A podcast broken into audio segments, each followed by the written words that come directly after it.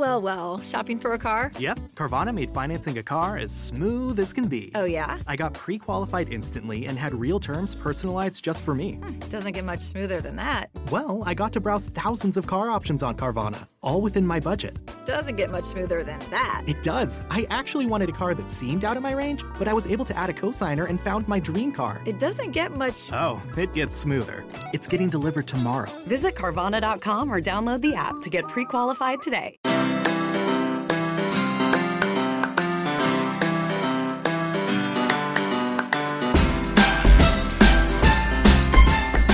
Bienvenidos a Lactando Podcast, capítulo 3 del 7 de noviembre de 2014.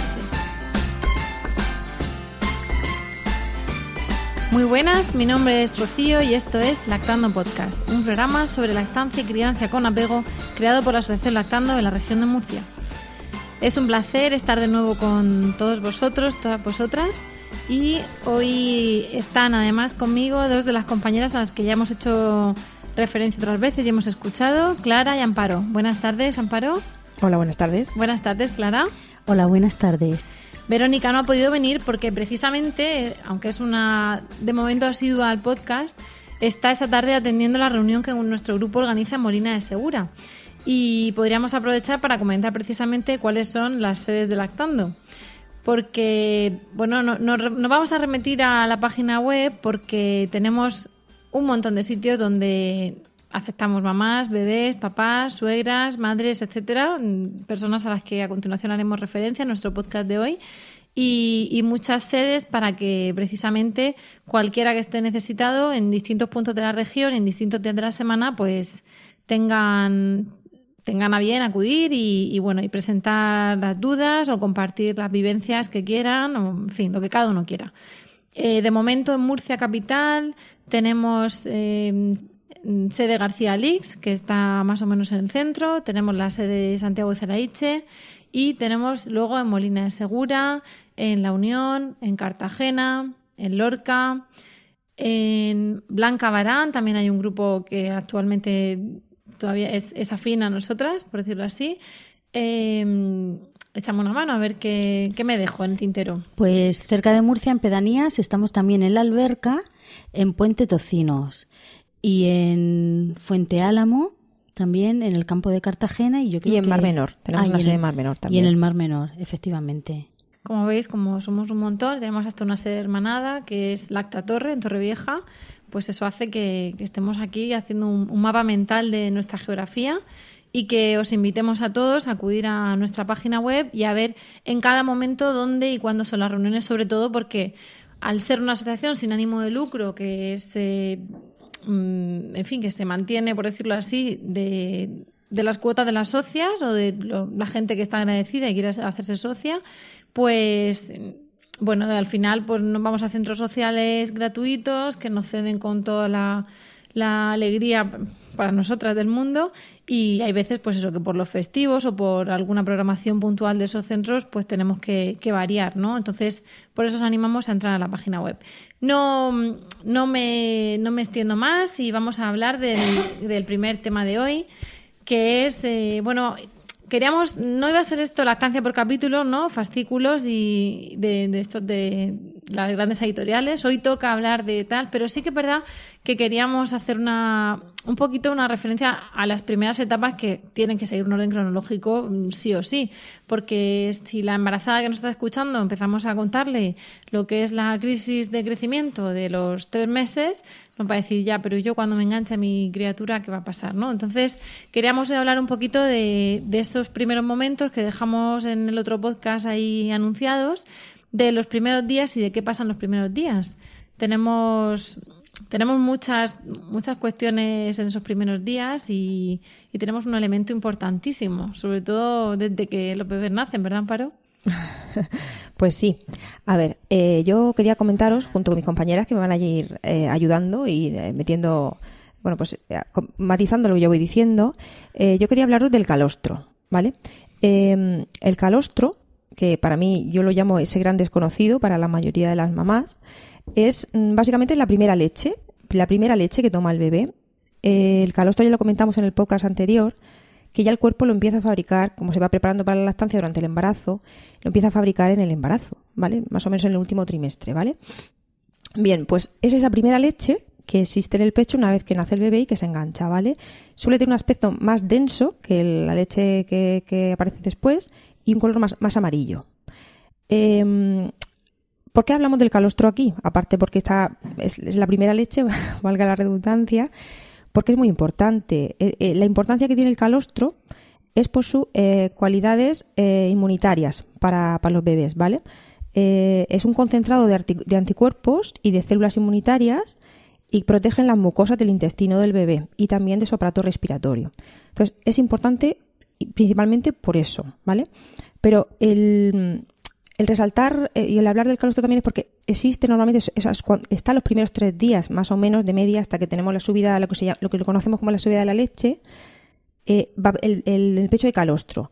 Y, y es importante que digamos que es suficiente. Mis compañeras pueden matizar porque saben ellas que muchas veces las mamás tienen la duda de que, bueno, y hasta que me suba la leche, eh, el bebé va, va a estar bien alimentado, ¿es suficiente? Pues es suficiente, ¿verdad? Porque además sabéis que, bueno, sabemos nosotras y, lo comunicamos aquí, que el estómago de los bebés es muy chiquitito, es, es minúsculo. Entonces, claro, darle con frecuencia al bebé desde el principio, que haya un inicio precoz de la lactancia y a demanda, eh, co- con tomas, eso sí es importante decir, los primeros días entre 10-12 tomas, pues cada 24 horas nos asegura que esa ingesta de ese calostro es suficiente para el bebé. Y, y ya está. Esto es un tema que suele coincidir el momento del, del, mm, del calostro en el pecho de la madre, suele coincidir con la estancia del hospital. En la estancia del hospital, pues bueno, pues hace muchas veces que, que, que la mamá no esté, en fin, por visitas y por otra serie de, de cosas que luego iremos comentando, pues que a lo mejor esté mm, no tan centrada en, en el bebé porque la despistan y, y- y deje de, de- de da- dar esa, esa lactancia a demanda que nosotros decimos, ¿vale? Pero si se hace como, como hemos comentado, el, vamos, es más que suficiente. Y bueno, no sé si mis compañeras quieren comentar alguna cosita más.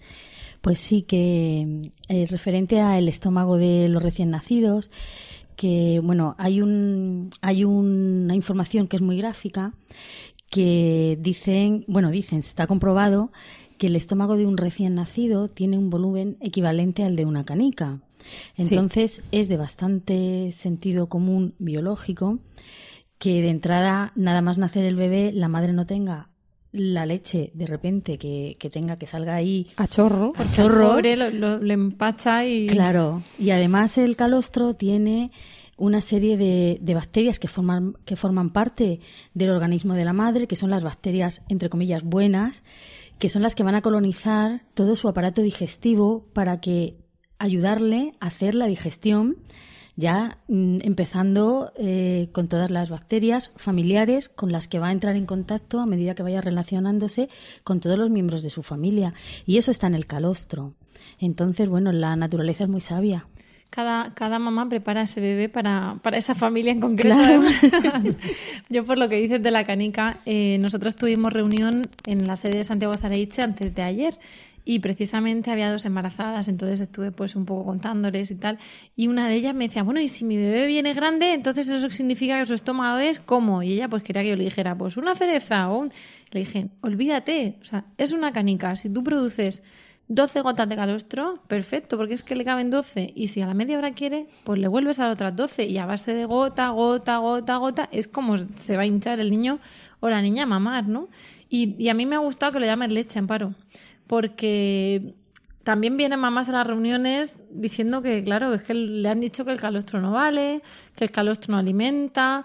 Y, a mí por lo menos me consta que en algunos hospitales, de, al menos de nuestra ciudad, pues las madres salen con una pauta de biberón de 30 mililitros cada tres horas con el alta. Estamos hablando de un bebé a lo mejor de dos días, dos días y medio, 30 mililitros. Y, y claro, ante ese concepto yo pienso en una mamá recién parida y ya hablaremos en, en otros podcasts de, de posibles problemas de lactancia y tal.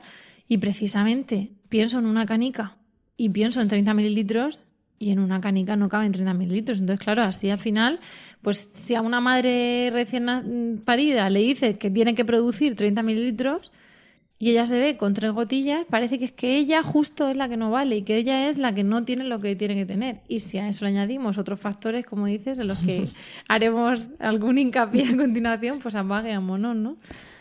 Claro, es que, mm, a ver, la medida de, de la necesidad de, de ingesta de leche que tiene un bebé, la sabe el bebé, quiero decir. Eh, parece que desde fuera nos tiene que decir lo que tienen que tomar, o la cantidad de leche que tiene que tomar un bebé, pues no la sabe él. Nosotros lo único que tenemos que hacer es intentar dejar, si podemos, dejarnos llevar por el instinto, ofrecerle el pecho, mm, si es posible, en la primera hora del nacimiento, y ofrecérselo, lo que se llama el inicio precoz de la lactancia, y ofrecérselo a demanda. Y claro, también hay que pensar que un bebé tan pequeño, con un estómago tan pequeño, no puede hacer una toma y quedarse ahí tres y cuatro horas durmiendo. Y con una Pues- debilidad de mandíbulas y de succión, que lo normal es que además mamen un poquito. Mamen y un poquito, se cansen, y ¿no? se duerman, claro. Hay que ofrecerle, pues, rápidamente, frecuentemente. ¿Por qué? Pues porque su estómago, igual que se va a llenar enseguida, porque es chiquitito, también se va a vaciar enseguida. Y esto hay que entender que es un proceso que funciona, que fisiológicamente está pe- pensado para que el bebé sobreviva, porque no hay otra. Y entonces, a lo, de media, a los tres días de media, hablo como media, ¿vale? De que, que venga lo que conocemos como la subida de la leche, que parece que es que hay madres que piensan que hasta la subida de la leche no hay da- nada más en el pecho.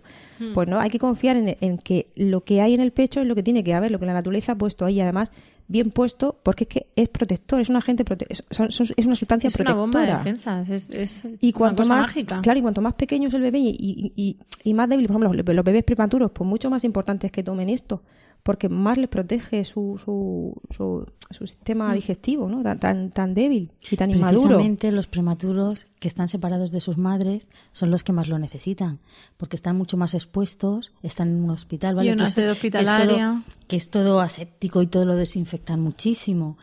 Pero Sí, es evidentemente bebé está dentro de un hospital. deprimido, Y es lo un- normal claro. y no es igual. Y le están manejando muchas manos. Claro. Están... Y los tubos y, sí, las tubos, sondas y no sé sí. cuántos. Es una situación de, de más exposición. Efectivamente. A mí me. Creo que lo conté en un podcast, ¿no? Porque al final esto, insisto, que son las, anécdotas del abuelo cebolleta, pero eh, algunas madres también nos vienen preocupadas de que es que no le han podido dar el calostro como si fuese como si fuese un jarabe, ¿no? De le corresponden seis cucharadas de calostro y entonces, mm, como un día vino no sé quién al hospital a verme entonces me dio vergüenza, entonces luego se lo llevaron para mm, hacer la prueba de no sé qué y entonces tal, total, que le han dado tres cucharadas de calostro en lugar de las seis y ya se han quedado. Entonces, a mí sí me gustaría remarcar que el calostro, al igual que luego pasará con la leche, no es un bote que una vez que se ha terminado, se ha terminado, sino que el bebé, cuanto más saque, pues más tendrá. Habrá un momento que será una leche de transición, que tendremos esa subida de la leche, ¿no? Que vamos a hablar también, pero eh, si no toma una gota de calostro, detrás irá otra y se fabricará otra y, y la cuestión o la clave es ponerse al niño esos días para tomar calostro, no porque el calostro no valga, oído por, por algunas vocales de lactando referentes o a madres, a suegra, de que el calostro no, no hacía falta, no valía, que lo bueno era la leche, ¿no? Que da gusto ver ahí la leche blanca. Y, y al revés, hay gente que decía, no, es que con que tome calostro es lo suficiente porque eso es lo más importante. Como veterinario, lo que como los animales toman calostro y luego ya está, que ese niño en concreto había tomado calostro y ya no hace falta más nada, ¿no? Entonces, eh, no, no, dale, dale todo lo que puedas y luego ya cuando haya leche, pues le das leche, ¿no? Efectivamente, bueno, siendo leche, siendo el primer estadio de leche, como hemos comentado al principio, una curiosidad que quería comentar, que lo he, precisamente lo he, lo he, lo encontrado hoy en un, en un libro mientras me estaba preparando el tema, eh, resulta que la las primeras horas, eh, cuando nace el bebé, en un, mili- un mililitro cúbico de, de calostro hay millones de células inmunitarias. Hablo de millones. Bueno, pues estas, en una semana, cuando pasa una semana, se reduce esa concentración en el mismo mililitro cúbico a miles. Quiero decir, es tan importante y tan potente eh, el contenido de este tipo de células protectoras en, en- en- en el calostro que bueno, que yo creo que, en fin, que un poco más queda que decir. Voy a Que hay que prepararte para la vida moderna, bebé. Aquí, aquí estamos. que hay que ponerse el bebé al pecho desde el minuto uno y, Sí. y confiar en que la naturaleza nos da lo que nuestro hijo necesita. Y ya lo venimos diciendo en otros programas, es así. La naturaleza nos da lo que nuestro hijo necesita. Una mujer que ha sido capaz de gestar en, en su cuerpo un ser vivo completo y sano y ha sido capaz de parirlo, no ha de tener dudas de que de repente, en un momento dado, cuando el niño ya ha nacido, la naturaleza dej- deja de funcionar. Pues Me no, abandona. porque si ha funcionado perfectamente durante esos nueve meses, ¿por qué de repente el pecho, que es un órgano más, va a dejar de funcionar? ¿Por qué eso que, que, que sale del pecho no va a ser eficaz? Pues porque no es una leche blanca, que es un poco lo que visualmente estamos acostumbrados a ver, ¿no? Entonces, la mujer tiene que sentirse segura de que, de que su cuerpo es capaz de alimentar a su hijo y que la naturaleza no, no va a abandonar durante esas 48 o 72 horas a los recién nacidos cuando ha estado cuidando de ellos también Efectivamente. y, y- y estamos preparadas para eso, ¿no? Yo creo que ahí, Biológicamente. Y gracias a esos mitos en parte estamos nosotras aquí, porque si todo fuese sobre ruedas y maravilloso, pues se daría por hecho, pero como hay mucho mito sobre la lactancia, sobre tener leche, es curioso, ves, tiras de meroteca a veces en los periódicos te vienen anuncios de ama de cría del año 1905 y, y eso, y que sea no sé cuántos, y, y puedes comer de esto, pero no de lo otro, y no puedes tener hijos anteriores, o sí, o no puedes estar con la menstruación. Hay muchísimos mitos ahí que hacen que eso, que parezca que todo ha ido bien hasta el embarazo, hasta el parto, y después del parto, pues ya no vale. Y había una, hay una compañera nuestra, antigua vocal de lactando, que siempre decía, bueno, si no te planteas por qué no te va a funcionar el corazón, porque es verdad que hay gente con problemas cardíacos, pero son los menos. A priori tú no te levantas un día diciendo, me funcionará el corazón, pues no, das por hecho que te va a funcionar. El hígado, lo mismo, el páncreas, lo mismo. Pues el pecho, igual pero nos entra de repente un- una desconfianza en si seremos capaces de, porque ya entra el binomio mamá-bebé, ¿no? Y entra la subida de la leche y todo. Sí, la, la desconfianza, luego lo comentaremos, alimentada por eh, tercera, terceras personas. internos, externos. Que luego lo comentaremos. sí. Llamémosle entorno social. Bueno, pero aparte de eso, pensemos que no hay que no hay mm, factores internos externos. Vamos a pensar que todo sigue su curso, ¿no? Y que después del calostro eh, has hablado de, de la subida de la leche, ¿no? Hay otros sitios en los que se llama la bajada de la leche. Cierto. Esto ya según cada uno. La cuestión es, yo ahora tengo leche, es evidente y lo veo, ¿no? Eso que ocurre que eh, sucede entre el segundo y el quinto día. Puede suceder a la semana, puede suceder al segundo día. Lo normal es eso, el tercero, el cuarto. En primerizas ocurre un poquito después y en las secundíparas eso ocurre antes. Es algo así como 24 hora- horas antes. ¿En qué consiste? Pues mm, por lo general consiste en que de repente los pechos están muy llenos, aparentemente muy llenos, están muy turgentes, están muy hinchados, están muy calientes y eso significa que empieza a haber leche. No es que estén llenos de leche, es que hay un componente inflamatorio. Entonces, llevan leche, pero también llevan una inflamación de que la máquina se ha puesto en marcha, por decirlo así. Llevaba en marcha eh, desde el embarazo, con produciendo calostro, en el último trimestre sobre todo, llevaba en marcha los primeros días, pero una vez que ya el bebé empieza a succionar, entra un mecanismo, se ha desprendido la placenta en el parto, el bebé empieza a succionar y entra un mecanismo potentísimo de oxitocina, de prolactina, de succión, que desencadena que efectivamente nuestro cerebro, que es el que al final está dando orden de que se fabrique la leche, dice, ya tenemos al bebé y ahora hay que darle eh, de comer en condiciones. ¿no? El calostro ha estado fenomenal, vamos a hacer una transición de calostro a leche inmadura, por decirlo así, a leche de transición y luego a leche de transición. Eh, ¿Qué pasa? Que en esa subida de leche, pues aparte de que se pueden tener problemas, y ya se hablará de eso, pues puede ir todo bien. Pero en el todo bien, pues nos encontramos con mamás a las que no han notado esa especial inflamación, no tiene por qué doler, ni por qué estar que no puede ni mover el brazo, ni, ni notarte nada. Pero lo normal, o, o mejor que lo normal, lo habitual, es notar esa, esa inflamación, ese tener los pechos duros y calientes. Eh, ¿Qué significa eso? Pues que efectivamente para poner la máquina en marcha pues ha aumentado la temperatura corporal, los pechos van a estar calientes en general, cuando estás dando el de mamar están más calientes que el resto del cuerpo, pero en esas primeras semanas de la estancia donde se establece son mm, bastante, están un poquito más calientes que el resto del cuerpo. Eh, ¿Qué hay que hacer? Dar teta. No sé cómo lo veis vosotras, pero esa inflamación se quita con succión. Esa turgencia se quita con succión. Hay veces que incluso están tan turgentes y los bebés son tan chiquitines y están tan poco acostumbrados a mamar y tienen poca fuerza en la boca que hay que ayudarles un poquito a decir, bueno, me saco un poco el sacaleches para perder un poco de tensión y que se pueda agarrar, ¿no? Pero creo que hay que dar teta. Y que, y que empiece la leche a correr, ¿no? Sí, lo que has comentado de que el pecho está tan lleno y está tan repleto de leche que Está inflamado. está inflamado Y hay- y que en leche. ocasiones el bebé tiene la boca tan pequeñita, son tan pequeñitos, que parece que, que no, no puede coger bien el pecho para poder succionar. Entonces, muchas madres dicen, es que me rechaza el pecho, es que no se coge, Me pero dice luego que no no con la mama". cabeza. Me dice que no con la cabeza. Bueno, eh, yo utilizo una, una imagen visual mucho cuando estoy con las mamás en las reuniones y les digo, mira, tú imagínate que es, lo hago sobre todo con las embarazadas porque es a las que- con las que se pueden encontrar próximamente Claro, en esa situación, ¿no? A veces cuando eh, te ha subido la leche mm, pasa todo tan rápido, de repente pasan tres horas y dices, madre mía, ¿esto qué es, no? Entonces les digo, bueno, imaginaos un globo, tenéis un globo y está muy hinchado, intentar coger un pellizco con la mano, no podéis, se escapa, no se puede coger un pellizco, desinflar un poco el globo. ¿Podéis coger un pellizco? Bueno, pues vuestro hijo lo que necesita es poder coger el pellizco. Igual tienes que sacarte un poquito de leche manualmente o con el sacaleches para que así tu niño pueda agarrar bien el pezón y la areola Claro. y poder succionar y poder apretar bien para ir sacando la leche. ¿Crees que podremos en Cuando el tráfico te sube la presión, nada mejor que una buena canción. Cuando las noticias ocupen tu atención, enfócate en lo que te alegra el corazón. Y cuando te sientas mal, un buen médico te ayuda a sanar.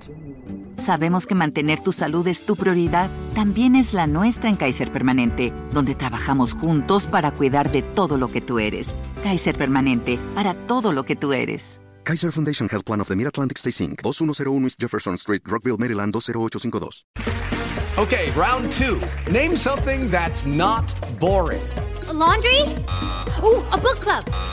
Computer solitaire, huh? Ah, sorry, we were looking for Chumba Casino.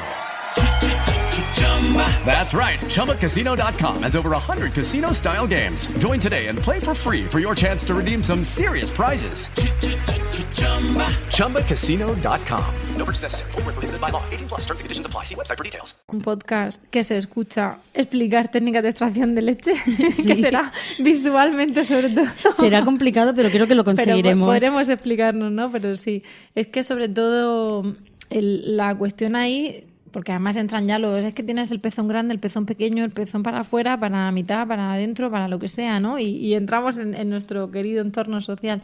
Pero sobre todo ahí la clave es que la mamá está un poco, pues si ha tenido puntos es cuando más molesta está, si ya ha salido del hospital es cuando recibe visitas en casa, el niño está en un entorno, en fin, se juntan muchas cuestiones y, al final de lo que se trata es de tener calma, de ofrecer mucho el pecho, de hacer mucho contacto piel con piel y cuanta más succión nos encontraremos con que antes baja la inflamación, antes mm, se llena más de leche, por decirlo así. Mm, Todas sabemos que hay leche, que el bebé va a tener toda la leche que necesite y mucha más, pero somos madres desde ese momento y estaremos en, el, en la categoría ¿quieres un poco más? Pues toma, cuchara en el plato, ¿no? Se nos meterá ese chip de maternidad y diremos sí. Mi hijo tiene la suficiente leche, pero a mí me gusta ver cómo cae y cómo se queda redondo durmiendo y cómo moja el pañal y, y cómo cae leche del otro pecho, porque al final nos gusta tener esa certeza de que sale leche. Entonces, cuanto más nos lo pongamos al pecho, antes tendremos esa certeza y esa tranquilidad. Sí, yo quería además comentar que el- la famosa subida o bajada de la leche, hay mamás que no la notan. Quiero decir, hay mamás que es todo tan gradual, o sea, todo es tan va tan bien, funciona tan bien, que también puede pasar así, que no tiene por qué haber problemas al inicio. Es tan gradual que no se nota. Y eso es bueno. ¿Y eso cómo se consigue? Pues básicamente poniendo al bebé al pecho desde, desde la primera hora con muchísima frecuencia, mucha frecuencia, mucha frecuencia. Al final, ese calostro que está ahí, esa leche pri- primera, primera, poco a poco se va transformando en leche de transición y llega a lo que es la subida de la leche. Eso hay mamás que no lo notan, no se notan lo- el pecho así. Es decir, ¿qué nos asegura que, que esas inflamaciones, esas pequeñas molestias de la subida sean menores o, incluso no las haya? Pues eso, lactancia demanda y con frecuencia los primeros días. Y hablamos de los primeros días, los días del hospital, que son tan importantes. Entre 12, entre 10 y 12 tomas mínimo al día. Eso normalmente no se hace, no se hace. Y yo insisto en que esto es importante que la mamá lo tengan en cuenta. Ya está, eso lo quería comentar. Es que es complicado. Parece que lo decimos como lo más natural, ¿no? Pero sí que es verdad que hay muchos, muchos factores y, y vamos a hablar ahora de ellos. Em, sí que no- cada madre pues tiene una estructura de pecho distinta y todo, pero precisamente el hincapié nuestro es pues es que hemos oído todo, no hay que vendarse el pecho, no hay que acudir a urgencias por la subida de la leche, o sea, hay que dar teta. Si no se da teta, entonces es cuando vienen los problemas de la ingurgitación, de la mastitis, etcétera, que es algo que esperemos que no pase a ninguna de nuestras oyentes y que si pasa, pues topen con estupendos profesionales y que vengan a los grupos de apoyo, por lo menos a, las reuniones de lactando y que se asesoren por nosotras. Pero para evitar todo eso, para minimizar los riesgos de que todo eso ocurra, pues es dar teta, dar teta y dar teta. Mm, si os parece, como creo que ha quedado todo más o menos claro, hacemos una pausa y después de ella seguimos con el podcast.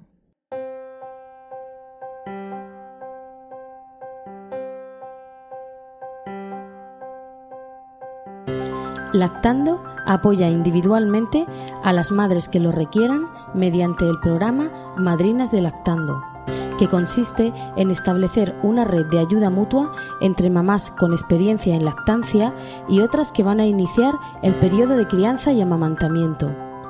Para ser ahijada de lactando debes estar embarazada y solicitar una madrina, enviando un email a madrinas.lactando.org, indicando tu nombre y fecha prevista de parto. Te enviaremos toda la información y en una reunión mensual de nuestros grupos de apoyo te pondremos en contacto con tu madrina.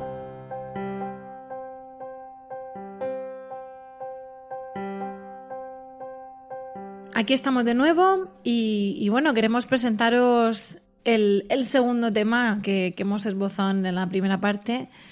¿Lo llamamos el entorno social o somos sinceras? ¿Cómo lo vamos, a hacer? Ser, vamos a ser sinceras. El entorno social es una manera de, de denominar a mm, las abuelas, ¿Es las social cuñadas, con ese de suegra? social con ese de suegra, de abuelas, también son las madres. Sí, sí. Y otros familiares, pues cuñadas, hermanas, incluso pues vecinas que vienen a casa, que pues son personas que han tenido ya un hijo, nos, es nuestro primer hijo, y entonces, claro, ellos pues te cuentan pues las cosas que ellos saben y, y la experiencia Y y, cómo, le- les ha y ido cómo bien, les ¿no? ha ido a ellos, ¿no? Pero claro, no siempre coincide con lo que nosotros queremos. Así que ellas con su mejor intención pues vienen y te dicen, ay, estás muy cansada, venga, descansa, déjame a mí al niño. O, "Mm, a ver, trae, trae. Tómate un niño". orfidal y dame al nene a dormir a mi casa, que eso lo he escuchado yo con Sí. estos ojos, no, no en mí, no en mi caso. Y dámelo, que soy tu hermana, y el primer día duerme el niño conmigo. Claro, déjamelo a mí. mm, Me lo llevo yo a mi habitación cuando a veces las madres se vienen a, a, a dormir a nuestra casa para poder ayudarnos con el bebé, ¿no? Entonces, bueno, pues eso siempre es todo muy buen intencionado, quieren lo mejor, están muy ilusionados de que haya llegado un nuevo miembro a la familia, nos quieren mucho, están deseando tener al bebé, de cogerlo, estar con él, llevárselo a pasear, pero en realidad los bebés con quien tienen que estar es con nosotras. Y nosotras pues en ese momento estamos muy sensibles, estamos muy inseguras y esos comentarios hacen mella y minan la seguridad que, que podemos tener. Entonces, uy, ¿no te ha subido la leche? Eso es que no tienes. A fulana le pasó A fulana le pasó entonces, que estuvo ah. esperando a que le subiera la leche y al final el bebé deshidratado. Así que venga, dale un biberón ya. y le bajó la glucosa y le han dicho en el hospital que la glucemia no sé cuántos. Claro, y entonces da mucho miedo, te dicen todas esas cosas, tú estás ahí con tu bebé, precioso, maravilloso, en, en ese- en ese mundo mm, increíble que es el posparto. Y por otra parte estás así de feliz, pero también por otra parte estás dolorida, estás cansada porque un un- en los últimos meses del embarazo y luego el parto pues agota y cansan mucho. Y entonces La poca confianza que te queda. la poca confianza que te queda cuando llegas a casa. Y luego esa inseguridad de, ay, ¿qué hago? Yo ahora aquí sola con este bebé, ¿Y cómo lo madre mía? ¿Y cómo lo voy a bañar, y, y- y cómo voy a, si es que no puedo ni ir al baño, es que, mm, ¿qué voy a hacer? Entonces, claro, ese tipo de frases a veces no ayudan en absoluto, Las, ¿no? las todólogas y las y las visitas, aunque sean cortas, ¿no? Cuando de repente te encuentras con que has tenido cinco visitas agradecidísimas, ¿no? Porque son gente, familia o íntimos y tal, todos muy prudentes, ninguno se ha quedado a comer ni a tomar Pero una detrás de otra. Pero de repente dices, tengo las cinco, o sea, toda la tarde aquí en el sofá con los puntos, con el niño tal, tú sacándote la teta, pero es que entonces no sabes. pero- es, es un caos. Y, y en medio de eso opiniones, ¿no? Y, tú diciendo, ¿y cómo voy a cuidar yo de esta criatura si estoy para que me cuiden a mí?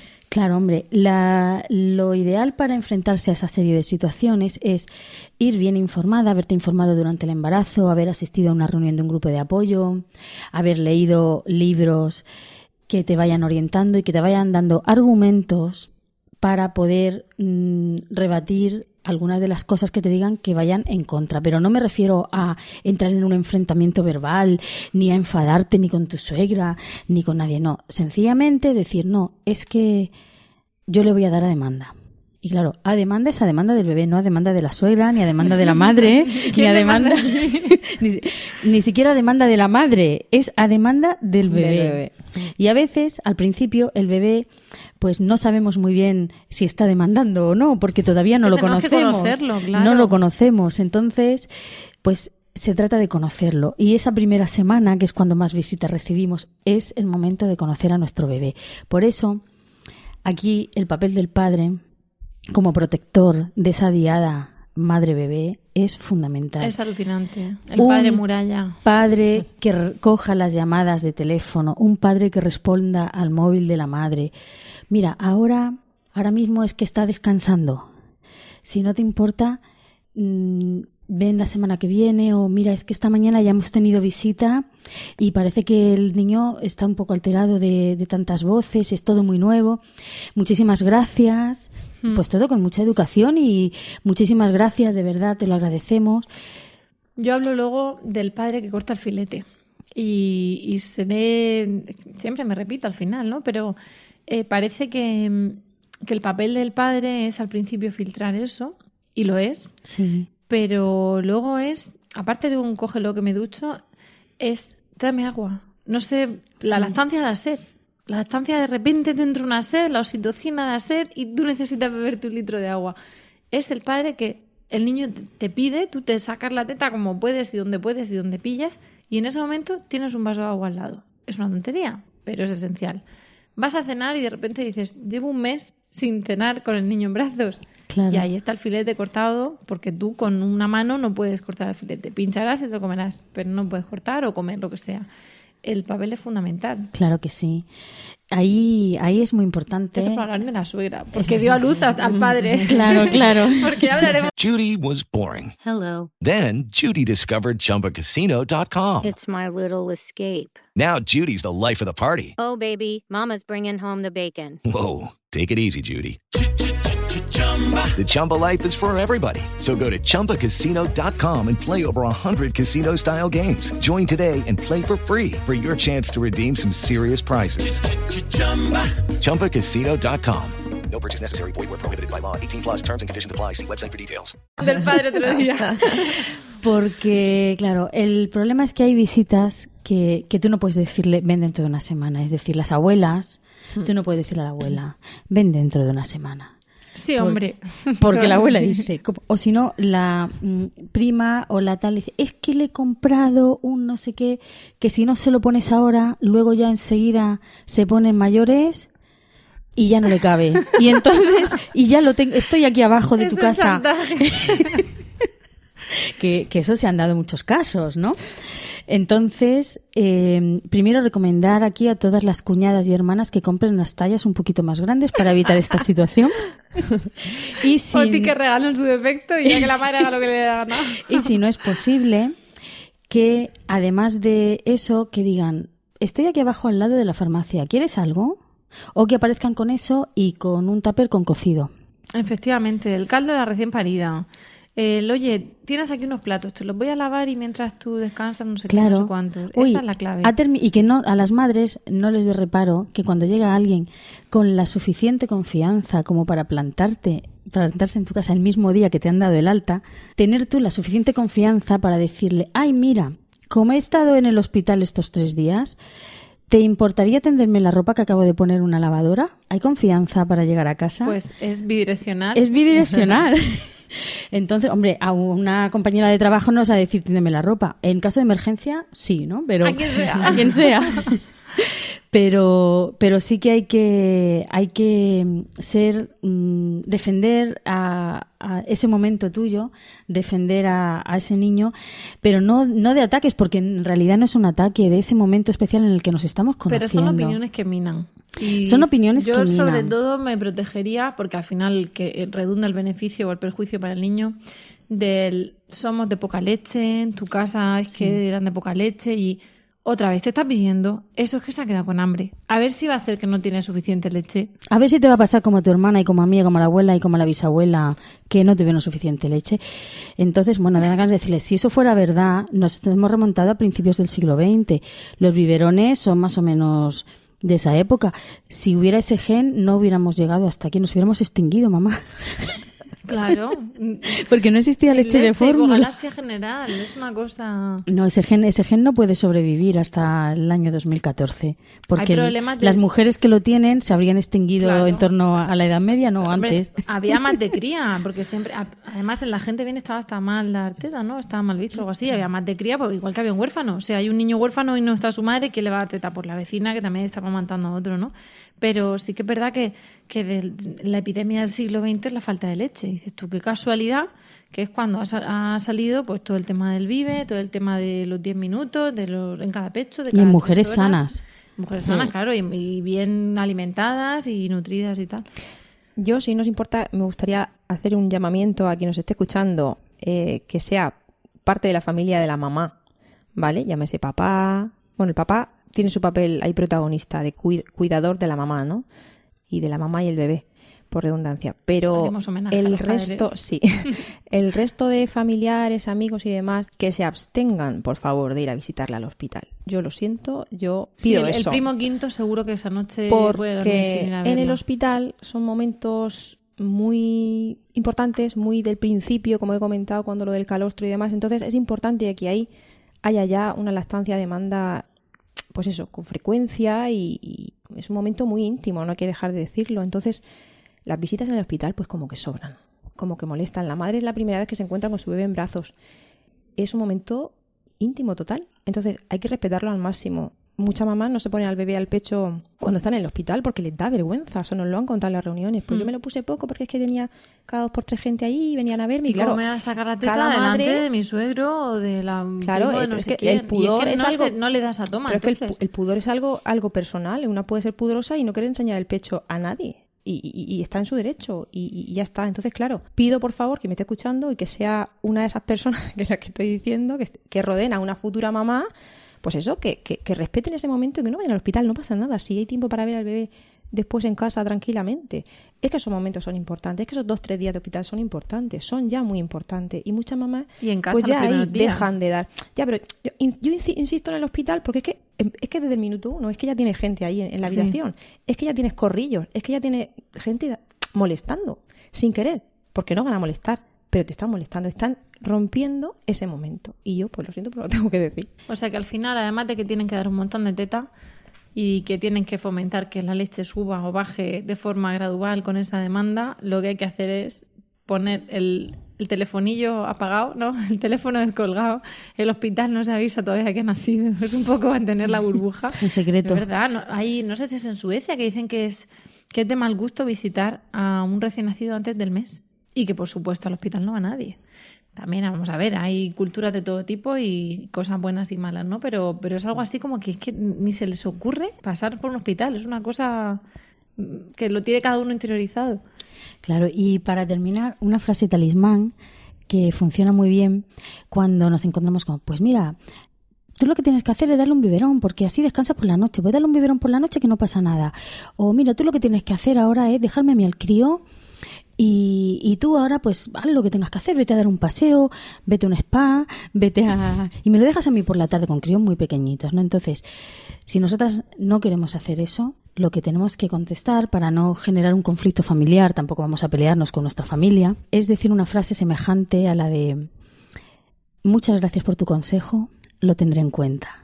Estamos agradeciendo el interés y le estamos diciendo que su opinión la vamos a valorar, pero esa frase también Esa implica persona luego hizo lo que eh, en su momento hizo Claro. lo que supo, lo que pudo, lo que quiso, lo que le dio la gana, también a ver qué condiciones tenía ella y ahora tú harás esa lo frase mismo. implica Claro. que la última decisión la tienes tú. Y así, bueno, pues el conflicto no, no surge. Qué bien, qué estupendo. Es que nuestra coach Clara nos aconsejó. Yo creo que, que hemos avanzado bastante y, y que íbamos a pasar a la despedida, ¿no? Pero que tenía Clara una cosa que comentarnos antes en relación con estos primeros días tan importantes. Bueno, en realidad es un libro para el vínculo, ¿no? Esto es un, cuento infantil que publicaron en 2013, es el Premio Internacional de Álbum Ilustrado eh, Ciudad de Compostela de la editorial Calandraca. Eh, se titula Mamá, la autora es Mariana Ruiz Johnson y es un poema ilustrado precioso que habla sobre la relación entre, entre las madres y sus hijos, pues desde bebés y luego ya cuando son mayores. Es una descripción, una prosa poética muy bonita de una madre y dice así. Mamá es tantas cosas. Es casa redonda, mullida y andante. Es centro feliz, seguro y radiante. Me trajo a este mundo pequeño y desnudo. Me alimenta siempre su pecho seguro. Los pájaros cantan cuando está contenta y cuando se enoja, mamá es tormenta. Teje cantos, cuentos, castillos de arena, estrellas y soles y la luna llena. Es igual que un río si un hijo se pierde y cuando lo encuentra es la selva más verde. Mamá es la que ahora me lee estos versos. Mamá es tantas cosas que esconde universos.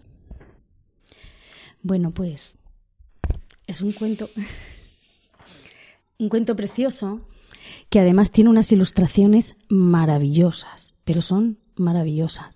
Entonces es un cuento para contar a los niños cuando ya son un poquito más mayores y este cuento nos ha emocionado a todas. Estás calladas aquí. es un cuento aquí que, que nos ha sacado la lágrima, la lágrima que tenemos todas las madres, la lágrima de la oxitocina. Y bueno, yo lo recomiendo a todas las madres, a las que van a ser madres, a las que son abuelas y a todos los hijos. Las que estamos aquí grabando tenemos un punto ahí de, de medio locas o medio tal y eso hace que, que- que a veces nos pasemos de, de ahí y otras de comer poquito, que dicen en mi tierra por lo menos. Pues con esta, con esta lectura tan, tan preciosa y tan emotiva eh, hemos llegado al final del podcast de hoy. Muchas gracias por el tiempo que habéis dedicado a escucharnos y esperamos de corazón que os haya resultado entretenido y de utilidad. Nos veremos en breve, pero mientras tanto podéis contactar con nosotras en nuestra página web lactando.org o por correo electrónico lactando.gmail.com. También estamos en facebook.com barra lactando.murcia y en Twitter como arroba lactandomurcia. Si queréis compartir este podcast con más gente, podéis decirles que nos escuchen en lactando.org o que nos busquen en iVoox, Spreaker y iTunes, donde esperamos vuestros comentarios. Ahí os podéis suscribir y os llegarán automáticamente. Nos, encantará ver que tenéis esas- ese interés en la suscripción. Podéis encontrarnos en podcast.emilcar.es, la red de podcast a la que pertenecemos. Y de momento eso es todo. Nos despedimos hasta el próximo programa y recordad, mucho amor Y mucha teta.